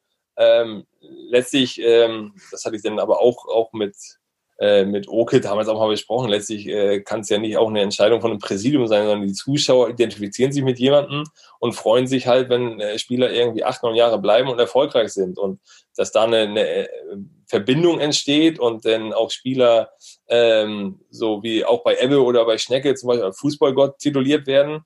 Das kann niemals mit einem Präsidiumsbeschluss in einer Mitgliederversammlung irgendwie verneint werden, sondern das ist einfach dieses, das Ergebnis äh, jahrelanger harter Arbeit. Und ähm, auf der anderen Seite äh, sieht man natürlich auch Clubs, ähm, ja, wo, wo die Vergangenheit auch ganz anders gelebt wird. Also auch wenn es äh, sportlich jetzt komplett daneben läuft, aber FC Schalke, ähm, wo es Choreos gibt für die Eurofighter und also die einfach einen ganz lockeren Umgang auch mit der Vergangenheit haben. Und ähm, ja, da ist, das steht sich manchmal so im Weg, diese, diese Heldenverehrung, äh, in Anführungsstrichen, äh, spricht dem natürlich entgegen. Und äh, wobei jedem klar ist, dass nichts größer ist als der Club, also kein einzelner Spieler. Und ähm, auch das haben wir, haben wir schon zu Genüge kundgetan, dass ähm, auch wenn man dachte, oder ich persönlich dachte, okay, Stani ist weg, jetzt wird alles den Bach runtergehen und, ähm, und äh, der Club wird irgendwie äh, in Anführungsstrichen sterben und äh, das äh, hat alles keinen Sinn mehr und weil die Galionsfigur ist weg und trotzdem geht es ja irgendwie immer auch noch weiter und deswegen der Club, das, was den Club halt auszeichnet, ähm, klar, er wird sich, er wird sich auch öffnen müssen, auch ähm, ja, was wirtschaftliche Zwänge angeht, also ein normaler Fußballclub zu werden, aber äh, nichtsdestotrotz wird St. Pauli immer was Besonderes sein und äh, sei es nur darum, weil da alle zwei Wochen 30.000 äh, wirklich äh, Alarm machen am Millantor und allein schon der Standort äh, des Millantors und der Club, was er für eine Stahlkraft hat, trotz mäßigen Erfolgs äh, durch ganz Europa, jeder kennt den FC St. Pauli und auch damals schon, wenn man im Urlaub war und äh, man hat, äh, kam so irgendwie ins Quatschen, sei es ich weiß noch, dass wir irgendwo in Mexiko mal saßen äh, beim Abendbuffet und ah, St. Pauli, ja, ja, kenne ich, alles klar. So, also selbst, äh, selbst Leute im Ausland kennen diesen Club, ne? Und deswegen wird er immer besonders sein. Und äh, das ist halt aber auch nach wie vor natürlich die, äh, die Schwierigkeit denn der Verantwortlichen, da einen guten Weg zu finden, seine Werte nicht zu verraten und trotzdem irgendwie konkurrenzfähig zu, zu sein und zu bleiben und äh, Gelder zu generieren, überhaupt erfolgreich Profifußball spielen zu können. Aber man merkt ja, dass du dich total wohlfühlst in Kiel. Äh, ihr habt ja so eine kleine St. Pauli-Kolonie auch äh, in Kiel. Oh ja. Ähm, du hast einige bekannte Gesichter noch um dich herum. Wie sehr hilft das, sich wohlzufühlen, wenn man so ein paar Verrückte noch um sich herum hat von früher? Ja, aber auch. Also als, als André äh, Schubert mich gefragt hatte, ähm, muss ich sagen, habe ich schon auch ein bisschen überlegt, ne? weil irgendwie gerade 40 geworden, weil es kurz nach meinem 40. kam der Anruf, ob ich mir das vorstellen könnte. So, und bis dato war der Plan halt nicht mit 40 Jahren sein Leben nochmal komplett auf links zu ziehen. Ähm, und ähm, ja, deswegen habe ich schon viel überlegt, weil ich auch einfach so eine hohe Lebenszufriedenheit hatte, ne, mit, äh, mit dem Haus, was wir jetzt in, in Hamburg gebaut haben oder gerade dabei waren, das zu bauen, äh, als er gefragt hatte. Ähm, plus dem, dem Job beim SC Victoria, dem unheimlich viel Spaß gemacht hat, wo ich immer noch unheimlich viel Kontakt auch zu den Spielern habe, weil es einfach, einfach eine ganz coole Zeit auch war, auch ein cooler Club. Ähm, und das dann alles liegen zu lassen. auf der anderen Seite habe ich mich dann gefragt, ja, aber vielleicht ärgerst du dich irgendwie in fünf Jahren, dass du es nicht mehr versucht hast. Und ähm, für mich, was mir damals als Profi schon geholfen hat, diese Grundentspannung zu haben, dieses, ähm, okay, ich habe meinen Job bei der Polizei und wenn ich nach einem halben Jahr merke, du, Profifußball bei Holstein Kiel, das ist nichts für mich, äh, der wäre zu den Verantwortlichen gegangen und hat gesagt, nee, äh, schönen Dank aber äh, lass mal einen Vertrag auflösen, ich gehe zurück zur Polizei. Aber dem ist nicht so. Ich fühle mich da tatsächlich sehr wohl und klar hilft es, wenn dein ehemaliger Zimmerkollege aus St. Pauli-Zeit mit Patrick Borger irgendwie da schon im Funktionsteam ist. Und äh, das war unter anderem auch ein Grund, äh, der mir die Entscheidung dann leichter gemacht hat, wesentlich leichter sogar. Das heißt, wenn, wenn dieses Angebot von André Schubert nicht gekommen wäre, äh, hättest du gar nicht aktiv äh, versucht, in den Profifußball äh, zu, zu gehen oder äh, dann wärst du zufrieden gewesen mit deinem Job bei Victoria und, und, und der Polizei. Total, ja, total. Ja. Weil ich glaube auch, ne, das ist ja das, äh, was ich auch sagte, dieses, dieses aktive Streben danach. Ich glaube, Ralle hat es ja auch bei euch im Podcast gesagt, da gehören auch immer zwei zu. Also ich kann ja noch so einen tollen Job machen irgendwo, wenn das nicht einer äh, erkennt, dass du es machst, hast du verloren. Also was heißt, hast du verloren, aber dann wirst du nie diese Chance bekommen. Insofern musst du irgendwo schon ähm, äh, jemanden kennen, der einen kennt und der meint, ah, das könnte ganz gut passen. Und ähm, ja, ich glaube, dass unheimlich viele Trainertalente schlummern. Und äh, ja, bei St. Pauli ist es ja, ist es ja vielleicht auch so. Also wenn Schulle nicht davon überzeugt wäre, dass äh, Leuk zum Beispiel jetzt ein überragender Co-Trainer für ihn ist, äh, ich glaube, dann hätte er noch so einen tollen Job bei, beim ETV machen können. Ich glaube, irgendwie Verein XY wäre nicht drauf gekommen, beim ETV mal zu gucken. Und äh, so ist es aber und so wird es auch immer sein. Und ähm, deswegen darf man sich da auch nicht zu viel drauf einbilden, sondern ohne André Schuher wäre ich nie im Profifußball wieder gelandet. Und äh, wenn du aber die Chance bekommst, dann, dann musst du halt dafür sorgen, dass es gut läuft. Und ich glaube, ähm, ja, so selbstbewusst bin ich, dass ich durchaus von mir auch behaupte, dass ich ein bisschen was auf dem Kasten habe und sage, ich kann auch mein, mein Know-how, alles, was man sich über die Jahre jetzt schon angeeignet hat, ähm, letztlich bin ich auch schon jetzt mittlerweile fast sieben Jahre im, im Trainerbusiness, auch wenn da ein Jahr Pause dazwischen war. Aber auch da war man ja nicht untätig und hat irgendwie die letzten sieben Jahre im Schrank geschlafen, sondern äh, man hat ständig durch die Gegend geguckt und sich viele Fußballspiele angeguckt und auch mal beim Training zugeguckt. Und ähm, ja, und jetzt lernt man eigentlich jeden Tag und man befruchtet sich allein, dass man den ganzen Tag über, über Fußball spricht. Und äh, oftmals sind es auch gerade so die Gespräche, was ich vorhin sagte, in der Joggingrunde, äh, wo man einfach neue Ideen bekommt, weil man, weil irgendjemand sagt, du, da habe ich was Geiles gesehen, guck's dir mal an und so. Und so kommt dann eins zum anderen. Ähm, ein ehemaliger Mitspieler von dir ist jetzt auch bei euch als aktiver Spieler, Finn Bartels, äh, habt ihr nach, nach Kiel zurückgeholt. Ähm, super Transfer gewesen. Äh, welch, welche Rolle spielt er bei euch in der Mannschaft? Ja, ist auch wieder das Paradebeispiel, äh, absoluter Führungsspieler, was die Leistung angeht, aber ähm, ja, also eigentlich hat sich nichts verändert zum Finn Bartels vom Frühjahr. Ähm, so dieses äh, auf dem Platz reden ist jetzt nicht so seins, sondern äh, geht halt mit Leistung voran. Ne? Und ist halt ein absoluter Unterschiedsspieler, also an guten Tagen. Wir haben es ja gesehen, gerade äh, vor der kurzen Winter-Weihnachtspause, wie man sie auch nennen mag, äh, dass er in, in ein paar Spielen schon wirklich seine ganze Klasse hat aufblitzen lassen und äh, macht halt auch mal Dinge, auf die du auch angewiesen bist als Mannschaft. Also klar können wir immer sagen, so wir wollen Räume bespielen und irgendwo wird ein Raum frei, aber äh, irgendwann, äh, spätestens im allerletzten Drittel oder in der Box, bist du mal darauf angewiesen, dass irgendjemand mal einen Zweikampf gewinnt. Also so auseinanderspielen wird nie mehr funktionieren.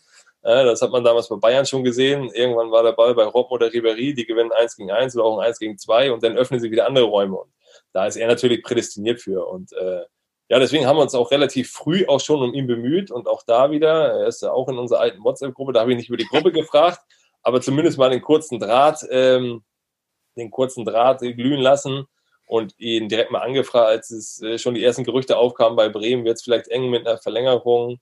Und wir waren eigentlich davon überzeugt, dass er uns äh, trotz seiner Verletzungshistorie nach wie vor helfen kann. Und ähm, ja, Kiel hat natürlich viele Nachteile, was den Standort angeht. Ne? Drumherum ist nicht viel und äh, kalt und windig so, äh, was der geneigte Zuseher von draußen von Kiel hält. Ähm, und deswegen werden wir immer auch auf solche Sachen angewiesen sein. Also gerade mit diesem Heimatbezug und Kiel jetzt zurück, äh, ja, oder Finn zurück in der Heimatstadt, ähm, sesshaft werden mit der Familie, äh, plus eine absolute Überzeugung von uns, dass er uns sportlich weiterhelfen kann. Ähm, ja, und bislang hat er alles zurückgezahlt, was wir uns so erhofft haben. Du hast, den, du hast in den Interviews ja. äh, er, äh, scheint er extrovertierter zu sein. ja, Finn Bartels äh, ist so ein bisschen, wir haben äh, früher halb, ein Spitzname war Two-Face. Ähm, so hat wirklich zwei Gesichter und ähm, ja, ist, ist ein ganz lustiger Zeitgenosse tatsächlich. Ähm, aber ja, hat wie gesagt, er hat es jetzt nicht so irgendwie auf dem Feld verbal großen Einfluss zu nehmen, aber ist halt auch so einer, der glaube, dem brauchst du nicht so viel äh, taktisch mit auf den Weg geben. Der löst die Situation schon so, ähm, wie er davon ausgeht, dass es richtig ist. Und das ist meist richtig. Und ähm, ja, auf solche Spieler bist du einfach angewiesen. Du hast mal im Internet eine Traumelf äh, aufgestellt, da ist auch Finn Bartels mit drin und da habe ich ein schönes Zitat gelesen, ähm, dass Finn Bartels abgeht wie Schmitz Katze, wenn er nur am Alkohol nippt und dass er jemand ist, der im Spiel mehr Gas gibt als im Training. Wichtigste Frage, ist das beides immer noch der Fall? das, ist, das ist nach wie vor der, der Fall, zumindest was das Zweite angeht, aber auch da, äh, ja, ist ja, ist ja auch klar, dass äh, äh, mittlerweile mit seinem Methusalemschen Alter, ähm, dass er auch gerne mal im Training oder wir ihn selber mal rausnehmen aus dem Training, weil äh, das Schlimmste ist, wenn er überpaced oder so. Und was das erste angeht, ich glaube, mittlerweile ist er auch ruhiger geworden. Aber das Komische ist ja, dass es oftmals Leute sagen. Also, wenn man was über Finn Badels liest, äh, dann ist es oft mit, hat es oft mit Alkohol und äh, Ausgehen zu tun. Und äh, ja, da war er, also bei Mannschaftsabenden war er immer ganz weit vorne. Aber das ist, äh, wie gesagt, ganz trockener Humor und ich kann mich noch an eine, an eine Brandrede, da war Schulle unser Co-Trainer damals, da kann ich noch eine Brandrede von Schulle erinnern, er Finn anschaut, oh Finn, wie kann das sein? Fünfmal abgestiegen mit fünf Clubs und jetzt kommst du her, Mann, deiner Qualität, erklär mir das, woran liegt's? Und dann Finn, boah, irgendwas ist ja immer, ne? So, das ist so sein, sein ganz trockener norddeutscher Humor und äh, ja, ach, äh, ich mag ihn einfach so als, als Typen, als, als äh, Mitspieler habe ich ihn schon sehr gemocht und ja, einfach, einfach ein cooler Charakter. Aber ihr habt ja grundsätzlich einen guten Kader, auch wenn man sich den Kollegen Lee anguckt. Ähm, das ist ja schon so ein Spieler, der bei euch auch ähm, absolut den Unterschied macht. Ähm, jetzt könnte man ja fragen, redet Lee mehr oder redet äh, Finn Bartels mehr? Ähm, was, ja, macht, was macht Lee denn mit euch als Mannschaft? Wie wichtig ist er für euch? Was er mit uns als Mannschaft macht, er macht uns besser.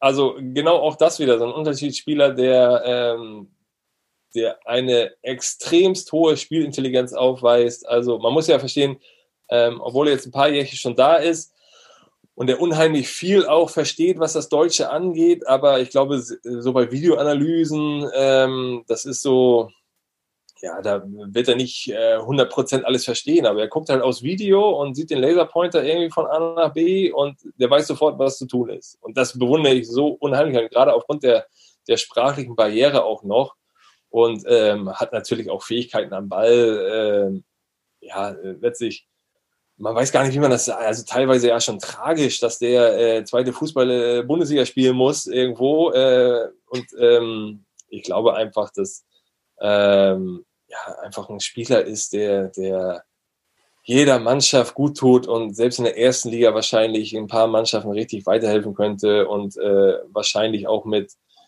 mit äh, noch besseren Mitspielern, als wir sie haben, vielleicht auch noch mal ein Stückchen besser wird und ähm, ist einfach ein Genuss, ihm auch beim Fußball und vor allem im Training zuzugucken. Manchmal macht er Dinge, wo du denkst, okay, da hätte ich mir früher beide Beine gebrochen und äh, äh, wäre da in Viertelstellung liegen geblieben, aber der ähm, ja, ist, ist halt einfach einfach richtig, richtig gut. Sowohl was äh, das Spielverständnis angeht, als auch was seine, seine technischen Fähigkeiten im Ball angeht.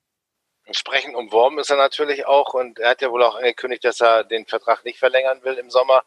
Ähm, ist, ist diese Problematik, stört euch die so ein bisschen bei euren Ambitionen vielleicht aufzusteigen? Nö, gar nicht. Also, ähm, weil ich glaube, wenn wir was richtig gut können, ist wirklich den Fokus bei uns zu behalten. Also dieses ähm, so nicht zu großartig zu lamentieren, was äh, ist in Zukunft, wenn Lee uns verlassen sollte, ähm, was machen wir dann und sondern wir leben im Hier und Jetzt und ähm, das klingt immer so bescheuert, dieses von Woche zu Woche gucken, aber ähm, wurde ich auch schon ganz oft gefragt, oh Bayern schon oh, aufgeregt und Bayern ist noch gar kein Thema, also weder in der Mannschaft noch im Trainerteam, sondern ähm, du hangelst dich wirklich von Spiel zu Spiel und gerade jetzt im Januar, wo du sieben Spiele am Stück hast, also da wird es darum gehen, so eine 24-Stunden-Regel, ne? darfst dich 24 Stunden mit dem letzten Spiel beschäftigen und dann ist aber auch gut.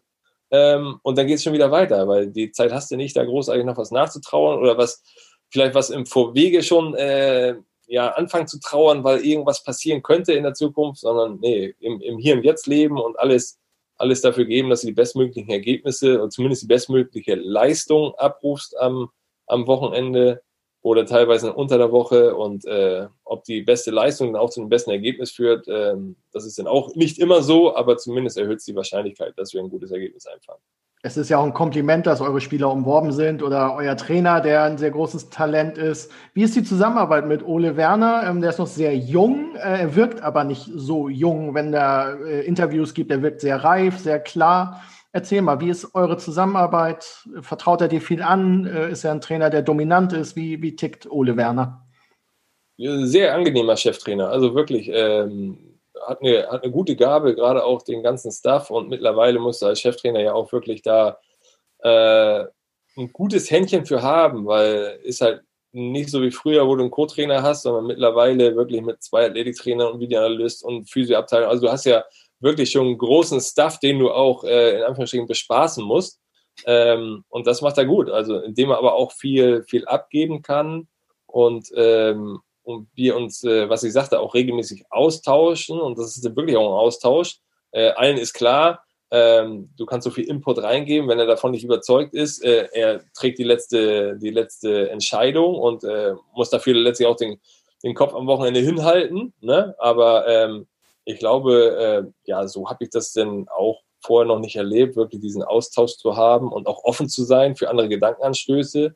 Und ähm, ja, man sieht dann auch gerade in, in vielen äh, Formulierungen, die dann auch vor der Mannschaft gewählt werden oder so weiter, ähm, da findet man sich selbst dann auch schon wieder und das gibt dann halt ein gutes Gefühl, dass man nicht so ein irgendwie so ein fünftes Rad am Wagen ist, so früher hat man gesagt, so Hütchenaufsteller ist, sondern dass man durchaus auch viel, viel Input mit reingibt. Und insofern glaube ich, dass der, der Erfolg, den wir haben, natürlich in großer äh, Weise Ole zuzuschreiben ist, weil er einfach diesen ganze Schiff in die richtige Richtung gelenkt hat und der Cheftrainer ist im Verein nun mal äh, die wichtigste Personalie. Ähm, und ähm, aber dass er uns alle, alle mit, mit abholt und ähm, ja, dass man einfach das Gefühl hat, das ist wirklich ein gutes Ergebnis von einem richtig guten Teamwork, was wir da haben. Und da ist es dann auch in, in Besprechungen zum Gegner sitzt auch der Torwarttrainer mit dabei. So. Und manchmal äh, Paddy Borger auch einfach noch eine gute Idee, ähm, wenn es darum geht, gerade was eine Spieleröffnung angeht oder so weiter. Und ähm, da ist man sich als äh, Cheftrainer, gibt ja auch äh, Trainer, die sagen, äh, Torwarttrainer, halt mal die Füße still, klären wir jetzt hier in der Fußballabteilung. Ähm, aber da ist er sich auch nicht zu schade zu sagen, ey, das ist eine super Idee, das machen wir mal so. Das testen wir zumindest mal aus im Training. Und ähm, ja, und ansonsten klare Vorstellung halt, ähm, wie man Fußball zu spielen hat. Und äh, auch immer, äh, möchte ich nochmals betonen, auch immer dabei, wirklich zu sagen, okay, ich erweitere meinen Horizont aber auch. Das ist jetzt nicht der Weisheit letzter Schluss, sondern äh, ich höre mir viele Sachen an und gerade äh, hat er natürlich, ähm, auch wenn er ein sehr guter Fußballspieler war, aber relativ früh verletzungsbedingt aufhören musste, hat er natürlich mit Patrick Kohlmann und mit mir da auch nochmal äh, 600 Erst-Zweitligaspiele sitzen, ähm, wo man einfach auch nochmal von der anderen Seite drauf gucken kann. Und da ge gebührt ihm natürlich größter Dank und Respekt, dass man einfach sagen kann, dass er sich überhaupt ähm, das alles so anhört und austauscht und dann Sachen auch mit übernimmt. Ähm, ja, finde ich, schon, find ich schon großartig, muss ich sagen. Hat sich nach außen auch die Rolle des, des Co-Trainers äh, verändert? Ist die Wertschätzung da auch höher geworden? Ach, ich sag mal so, das, ähm, der Job ist jetzt nicht dafür geeignet, wenn man äh, groß auf, auf äh, Feedback angewiesen ist, sag ich mal. Also du in der Öffentlichkeit, was ich allerdings auch nicht so schlimm finde, sondern das finde ich eigentlich einen relativ äh, positiven Nebeneffekt, äh, findet man eigentlich gar nicht so statt. Ähm, liegt vielleicht auch daran, dass ich jetzt wirklich auch äh, gerade die letzte Zeit bei St. Pauli, aber so zwölf äh, Jahre und äh, zumindest die letzten vier Jahre auch extremst im Fokus stand. Ähm, und deswegen ist das wirklich, äh, was man auch gar nicht vermisst, so ähm, gerade auch die, wenn ich das sehe, so der Cheftrainer mit den ganzen Medienrunden und hier nochmal eine Besprechung und da nochmal eine Besprechung. Und äh, bei Holstein Kiel ist ja auf einem komplett anderen Niveau als zum Beispiel auch bei St. Pauli oder so, ne, wo du dich dann gerade zu Nach-Corona-Zeiten, ich weiß, dass Stalin noch irgendwie bei Fanausschüssen war und im Präsidium noch besprochen hat und das fällt ja aktuell und bei Holstein Kiel sowieso äh, ein bisschen auch weg und äh, da kannst du dich halt auf den Fußball konzentrieren und ansonsten sage ich auch so, als Fußballtrainer, du bekommst halt wenig Feedback. Also klar äh, spricht der Cheftrainer mit dir und äh, teilt äh, seine Wertschätzung dir gegenüber, aber ich weiß es ja auch, wie es als Spieler ist. Also du gehst ja nie als Spieler zum Trainer und sagst, ey, das war mal eine richtig geile Übung. Das Training hat richtig Spaß gemacht. Und du nimmst das alles als Selbstverständnis hin. Und ähm, deswegen habe ich ja auch äh, salopp gesagt, ich müsste mich als ersten Schritt erstmal eigentlich bei allen Trainern, die ich hatte, entschuldigen, weil äh, man nimmt das einfach alles so hin als Spieler und weiß gar nicht, wie viel Arbeit und Aufwand dahinter steckt. Und ähm, insofern ist die, die Arbeit, die gerade den Stani auch mit uns äh, gemacht hat, und das war ja mehr als Trainer, war ja auch noch Mädchen für alles letztlich im Club, äh, gar nicht hoch genug zu bewerten. Und ähm, Deswegen kann man auch voll verstehen, dass man irgendwann auch nach sieben, acht Jahren sagt, so danke, das war's, äh, reicht mir auch. Weil ich glaube, dieses Pensum Und das wird, glaube ich, immer extremer auch werden. Äh, da kann man nur den äh, Hut vorziehen, wenn man wirklich äh, Leute sieht wie Christian Streich und so weiter, die seit Jahrzehnten in diesem Job unterwegs sind. Ähm, ja, also aktuell weiß ich noch nicht, ob ich da die nächsten 20 Jahre in dem Job aushalte, so rein von der, von der, weil du merkst halt schon, die, die, die Phasen, wo du abschalten kannst vom Fußball, die werden halt immer geringer heutzutage. Du bist gedanklich sowieso immer dabei. Und jetzt, heute ist der, heute ist der freie Tag und nichtsdestotrotz bist du gedanklich eigentlich immer dabei. Was kannst du machen? Wie können wir nochmal irgendeinen anderen Hebel ansetzen, um da Mittwoch wieder direkt in Besprechung zu gehen? Und, ähm, und das als Cheftrainer natürlich nochmal extremer. Also, ähm, Gerade auch, äh, wenn du siehst, in Sommerpausen, Winterpausen, da bist du schon wieder mit Kaderplanung beschäftigt und mit Vorbereitungsplänen. Und äh, klar wirst du als Co-Trainer auch mal abgeholt und gesagt, so, was hältst du davon? Aber generell hast du da auch nochmal die Chance, wirklich mal zumindest mal fünf, sechs, sieben Tage am Stück durchzupusten und weg vom Fußball zu sein. Und ich glaube, die Chance hast du als Cheftrainer heutzutage wenig bis gar nicht mehr. Klingt nicht so, als wenn du in die erste Reihe drängst und deinen Fußballlehrer machst und irgendwann äh, Cheftrainer wirst. Ja, lass mich mal dahingestellt. Also aktuell bin ich sehr zufrieden mit der Rolle, die ich habe. Ähm, da ist ja auch nicht jeder, auch wenn, auch wenn viele mir damals schon gesagt haben, ich bin jetzt kein Co-Trainer, ich bin ein Cheftrainer-Typ so. Und auch da, klar, kannst du sagen, ähm, als Cheftrainer bist du natürlich nochmal ein bisschen selbstbestimmter. Ähm, und äh, das ist natürlich auch was, wo du, wo du allgemein in dem Business auch schon wieder bist, so Thema Selbstbestimmung. Also ich sag mal, hatte jetzt meinen Job bei der Polizei, so, da musstest deine Arbeit machen, aber äh, konntest eigentlich äh, dank Gleitzeiten äh, sehr flexibel deinen Arbeitstag gestalten. Ähm, plus äh, Cheftrainer beim SC Victoria, da konntest du eh entscheiden, wie du wolltest, äh, mit Ebbe zusammen denn, aber ähm, du warst ja komplett frei in deinen Entscheidungen. Mittlerweile bist du auch in dem Business so, ganzer Apparat mit Teammanagement und bist halt sehr viel fremdgesteuert wieder. Ne? Also setz dich wieder im Bus, wann es sein muss und darfst nicht zu spät kommen und hast wieder da und also bist wieder komplett gefangen in diesem Hamsterrad in Anführungsstrichen. Und äh, ja, manchmal sage ich ein bisschen suffisant, ähm, ja, aber Leute, ganz ehrlich, ich habe bis vor kurzem noch tagsüber eine Schusswaffe getragen. Also ich habe schon ein bisschen Verantwortung. Also jetzt brauchst du mir nicht sagen, dass ich um 10.43 Uhr da und da hin muss, weil um 10.44 Uhr geht das nicht mehr. Also das ist, das ist dann wirklich wieder eine, eine kleine Umstellung, aber Nee, aktuell, wie gesagt, ich fühle mich sehr wohl in der Rolle, dränge jetzt äh, nicht, also Ole braucht keine Angst haben, dass ich an seinem Stuhl säge. Ganz im Gegenteil, ich, ich mag die Zusammenarbeit äh, mit dem kompletten Team und ähm, ja, und ob es der Fußballer irgendwann wird, also ich habe ja auch mal vor, vor anderthalb oder zwei Jahren hätte ich mir auch nicht gedacht, dass ich, äh, wie gesagt, Co-Trainer der zweiten Liga bin. Wer weiß, ich war noch nie ein Typ als Aktiver als auch als Trainer. Ich brauche jetzt keinen drei, fünf, sieben Jahresplan machen das war jetzt das Thema, was wir vorhin schon hatten. Also bringt mir nichts, wenn ich sage, so in sieben Jahren mache einen Fußballlehrer und will in der ersten Liga trainieren. Bringt mir nichts, sondern ich mache das Step by Step. Und wenn ich irgendwann das Bedürfnis habe, einen Fußballlehrer zu machen und vielleicht äh, gerne Cheftrainer zu tendieren, äh, dann werde ich es machen. Aber aktuell ist das nicht der Fall. Viel näher äh, ist möglicherweise die erste Bundesliga. Ähm, ihr steht sehr, sehr weit oben, sehr, sehr schön weit oben. Ähm, wie geht ihr mit den Ambitionen um und wie geht mit den Expertenstimmen um, die euch äh, als Aufsteiger sehen? Also erstmal machen wir uns völlig frei davon, was irgendwelche Experten von uns halten, erwarten. Äh, das äh, sind wir auch ganz gut mitgefahren. Ähm, auch da ähm, ja, ist ich sag mal, ein bisschen salopp formuliert ist das gute Jahr, dass äh, der Standort Holstein Kiel jetzt nicht für übertriebenes Medieninteresse bekannt ist. Also ähm, das ist wirklich in schlechten als auch in guten Zeiten kann das da durchaus auch ein äh, absoluter Vorteil sein. Also wenn halt nicht ständig im Fokus stehst und äh, ich sag alle alle zwei Jahre für sich mal einen Übertragungswagen von Sky Sport News HD zu uns, aber ansonsten bist du da auch relativ in Ruhe Kieler Nachrichten und Sportbuzzer. Das ist so äh, das Medium, was über uns berichtet. Ähm, und äh, wie gesagt, das ist äh, wesentlich entspannteres Arbeiten. Du kannst dich halt auf den Job konzentrieren und brauchst dich nicht ständig zu rechtfertigen, weil vier, fünf Medien äh, über dich berichten und du da komplett im Fokus bist. Und das auch alles auseinandersezieren, was du tagtäglich in der Trainingsarbeit machst.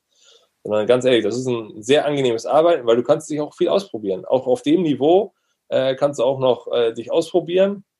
Und da muss ich sagen, muss man auch mal ein Lob der Mannschaft aussprechen, dass sie das auch mit sich machen lassen.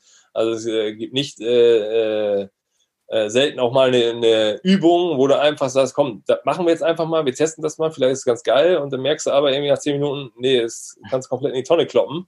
So, dann musst du sagen, Jungs, schönen Dank, äh, hat nicht hingehauen, so wie wir es vorhatten, machen wir nie wieder, so ungefähr. Ne? Und äh, da sind die wirklich, äh, wirklich sehr human und was den Umgang äh, angeht, sehr pflegeleicht und ähm, deswegen, und was die Ambition angeht, ist jetzt wirklich noch sehr früh. Also weder ist der FC St. Pauli abgestiegen, noch sind wir aufgestiegen. Wir haben uns eine sehr gute Ausgangslage jetzt äh, erspielt durch die ersten Spiele, aber man sieht ja nichtsdestotrotz, also zumindest die ersten fünf äh, sind nach wie vor sehr, sehr eng dabei. Dann kommen Platz sechs bis 14 so ungefähr, äh, die auch in Schlachtdistanz sind. Das geht heutzutage so rasend schnell, gerade in englischen Wochen. Du brauchst nur eine schlechte englische Woche haben, wo du vielleicht nur ein Spiel punktest und äh, schon bist du auf einmal auf Platz 8 oder 9 oder wie auch immer und andersrum bist du vielleicht von 17 auf 11. Also das geht alles ratzfatz. Wie werdet ihr denn in der Stadt überhaupt wahrgenommen? Also wenn ich mit Leuten aus Süddeutschland oder aus dem Westen spreche, dann denken die bei Kiel, ja, Kieler Woche, Segeln und THW Kiel, der FC Bayern des Handballs. Seid ihr auf dem Weg zu einer Fußballstadt zu werden oder äh, ist das noch ein weiter Weg? Ja, du wirst wahrscheinlich äh, jetzt auch durch den jüngsten Erfolg wahrscheinlich immer in Kiel auf dem Schatten vom THW stehen. Äh, aber mittlerweile, ähm, wenn man sich das anguckt, wie die Entwicklung der letzten Jahre war, ähm, dann muss man schon sagen, dass sich äh, Kiel und insbesondere Holstein Kiel natürlich einen absolut berechtigten Platz auf der Fußballlandkarte erspielt hat. Ne? Also ähm, wenn du siehst auch, äh, was für Transfers, für Leihgeschäfte auch ähm, letztlich klappen, äh, weil auch Bundesliga-Clubs sehen, da ist der Junge gut aufgehoben, weil die wollen Fußball spielen. So, es bringt mir ja nichts, wenn ich einen Spieler ausleihe, einen jungen Spieler, einen U-Nationalspieler, äh, vielleicht einen Mittelfeldspieler, der jedes zweite Spiel einen steifen Nacken hat, weil die Bälle nur über ihn rüberfliegen. so, insofern, insofern merken die schon, ähm, da entwickelt sich was und das ist letztlich das größte, das größte Kompliment, was man auch kriegen kann, wenn man überhaupt so ähm, ja, von sogenannten Experten in die Riege von Topmannschaften mittlerweile gezählt wird. Ähm, wenn man auch gerade sich unsere, unsere finanziellen Möglichkeiten auch anschaut, also ein Bruchteil von dem, was der HSV vielleicht ausgibt, was Hannover ausgibt, Nürnberg, äh, selbst St. Pauli auch ein, auch ein Dickschiff mittlerweile, so Etatmöglichkeiten in der zweiten Liga. Äh, wir siedeln uns da eher mit Clubs so wie, ich sag mal, Osnabrück, Regensburg, so die Kategorie äh, sehen wir uns. Und ähm, deswegen ist alles Konsolidierung, zweite Liga, wirklich die Liga halten, sich weiter etablieren. Mittlerweile das Trainingsgelände äh, wächst stetig und sind Top-Bedingungen mittlerweile. Ähm, auch da wurde viel investiert. Irgendwann wird wahrscheinlich nochmal ein neues Funktionsgebäude äh, nötig sein, weil einfach ähm, ja, Mannschaften und Staff immer weiter wachsen und die Kabinen mittlerweile auch ein bisschen klein sind und ähm, auch was äh, auch so ein bisschen Charme ausmacht tatsächlich. Ne? mittlerweile habe ich auch mal wieder kaltes Wasser in den Duschen. Äh, das ist äh, hätte auch nicht gedacht, dass ich da wieder über 40 werden muss, um nochmal kalte, mit kaltem Wasser zu duschen. Aber letztlich, das macht halt dann auch den Charme so ein bisschen aus. Und wenn man sieht, wie sich der Club entwickelt hat die letzten Jahre, dann kann man nur den Hut vorziehen. Also erstmal die, die tragende Rolle in der zweiten Liga zu spielen, plus auch, klar ist man verwöhnt, wenn man jahrelang auf St. Pauli gespielt hat und sieht, wie das Millantor auch mal wirklich das Dach abhebt, wenn da was passiert auf dem Dach. Und ähm, in Kiel äh, das gerade noch in den Anfangsschuhen wirklich auch steckt. Aber wenn man sieht, dass man vor glaube, sieben Jahren in der vierten Liga vor 1200 Zuschauern gespielt haben. Mittlerweile hat man mal äh, so 11, 12.000 im Schnitt. Ähm, das hat sich verzehnfacht, das Ganze. Und ähm, ja, da hilft natürlich die Zeit jetzt aktuell nicht so besonders dazu bei, weil das wird wahrscheinlich nochmal ein äh, Thema für einen extra Podcast wird, so ein bisschen diese Entfernung vom Fußball und merken, oh, das geht ja auch alles ganz gut ohne am Wochenende. Und, ähm, und nichtsdestotrotz ähm, ja, ist der Weg, den Holstein Kiel jetzt eingeschlagen hat, ähm, ja, einfach, einfach mega, mega gut und mega sympathisch. Und äh, vielleicht, äh, wenn du das äh, nächste Jahr Leute fragst, äh, wenn es ganz gut läuft in Süddeutschland, was sie mit Kiel verbinden, vielleicht sagen sie dann ja, oh ja, es äh, ist eine gute Mannschaft und äh, vielleicht sind sie auch mal aufgestiegen. Oder die den FC Bayern rausgeholt hat, also im Pokal. Ne? Oder so. Das, das, würden, das würden die in Süddeutschland schon mitbekommen. Ne? Ja, ist ja absolut machbar. Ist ja absolut machbar. Genau. genau. Aber wie, wie, ist euer Verhältnis zum THW? Ich meine, die sind nun wirklich etabliert und äh, haben deutsche Rekordmeister und so weiter und so fort. Ist das Konkurrenz oder, oder kann man gut mit nebeneinander herleben? Hm, nee, es ist äh, also gar nicht so die große Konkurrenzsituation. Jetzt, äh, na gut, jetzt sind die, die äh, Zeit natürlich auch besondere, ähm, so ohne Zuschauer, aber ich glaube nicht, dass sich das ähm, viel nimmt, dass da wirklich sich viel an Zuschauern auch abgegrast wird, sondern gibt viele Sportinteressierte, die sowohl zum einen als auch zum anderen gehen, haben natürlich mit Wolfgang Schwenke eine große Schnittstelle zum THW. Ähm, und insofern ist das schon ein gutes, gutes äh, Nebeneinander herleben. Und ähm, ja, ich glaube auch, dass der, bei Holstein natürlich die, das Ende der Veranstaltung noch nicht erreicht ist. So, jetzt äh, liegen auch schon die ersten Pläne vielleicht für einen Stadionumbau nochmal oder Neubau nochmal in der Schublade. Und wenn das alles funktioniert, ähm, ja, liegt es denn, liegt's denn am Verein, an den Spielern, an uns allen, äh, dafür zu sorgen, dass das Stadion irgendwann nochmal voll wird, weil ähm, klar würde da auch ein, ein, Aufstieg helfen, ohne dass das jetzt wirklich äh, das groß öffentlich ausgerufene Ziel von uns ist, aber ist ja logisch. Also ist natürlich interessanter, ohne despektierlich zu klingen, wenn Borussia Dortmund kommt, anstatt äh, Sandhausen oder Regensburg, weil einfach der Gästeblock da ist. Der Tourismus würde nochmal explodieren, wahrscheinlich auch in Kiel. Und ähm, ja, insofern ähm, ist das, wie gesagt, ein, ein, richtig guter Weg, der eingeschlagen wurde und ähm, hoffen wir mal, dass der, der Weg auch so weitergeht.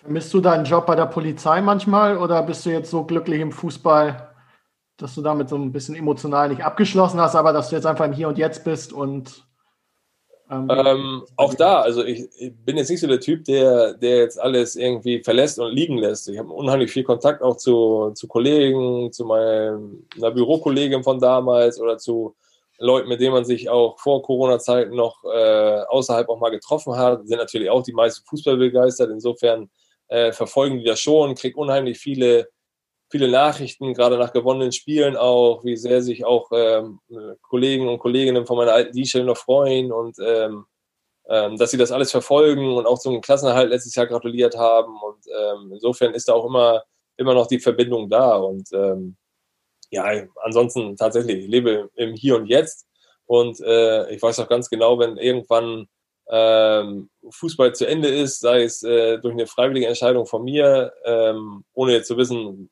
ob der Zeitpunkt kommt oder wann er kommt, aber wenn es dann so sein sollte und ich wieder bei der Polizei bin, dass ich dann auch so klar bin und sage, äh, komm, jetzt Fußball war wieder eine schöne Zeit, aber jetzt konzentriere ich mich wieder auf den, auf den Polizeijob und auch da äh, ist immer so, die Kehrseite der Medaille ist äh, immer so, ähm, oder du kannst es immer von zwei Seiten betrachten. Ähm, klar, ist, Polizeijob ist natürlich auch äh, Luxus, dass du einfach sagst, okay, Freitag 17 Uhr fährt der Hammer und du hast Wochenende. So, und mittlerweile ertappst du dich auch heutzutage, dass ich muss, ich glaube, dreimal die Woche fragen bei meiner Frau, also welcher Tag ist denn heute? Weil wir verdammt, du trainierst am Sonntag, also du weißt gar nicht, ist jetzt Sonntag oder Montag und ach, das Kind muss in die Schule. Ich dachte, heute wäre Sonntag, weil ich frei habe, aber ist ja schon Montag. Also ähm, du hast so dieses, dieses Zeitgefühl eigentlich wieder komplett verloren. Am Ende müssen wir dich natürlich nochmal fragen, wir haben dich als Multitalent vorgestellt, jetzt brauche ich dich mal als Orakel. Werden St. Pauli und Kiel auch in der Saison 21-22 in derselben Liga spielen? Boah, als Orakel tauge ich mal so gar nichts. Ähm, ich kann mit dieser Antwort ja nur verlieren. egal, egal, was ich sage. egal, was ich sage. Also ich sage mal so, ich hätte nichts dagegen, wenn es so ist. Äh, wenn es nicht so ist, dann möchte ich natürlich eher den positiven Fall eintreten. Also auf jeden Fall möchte ich, dass der FC Pauli die Klasse hält und bin auch fest davon überzeugt, dass sie es schaffen. Ähm, am besten auch im, äh, ohne Umwege irgendwie mit äh, zehn Tagen Saisonverlängerung, sondern dass sie es vor dem 34. Spieltag klar machen und äh, am liebsten äh, mit Timo Schulz in der Verantwortung. Und ich glaube, dann wären alle, auch St. Pauli, zufrieden, wie die Saison gelaufen ist. Ja, das war schon ja ein sehr schönes Schlusswort. Äh, wir müssen jetzt auch zum Ende kommen. Woller, herzlichen Dank für die Zeit, die du dir genommen hast, für die, für die, für die tollen Aussagen. Das hat richtig, richtig Spaß gemacht mit dir. Äh, ehrlich gesagt haben wir auch nichts anderes erwartet.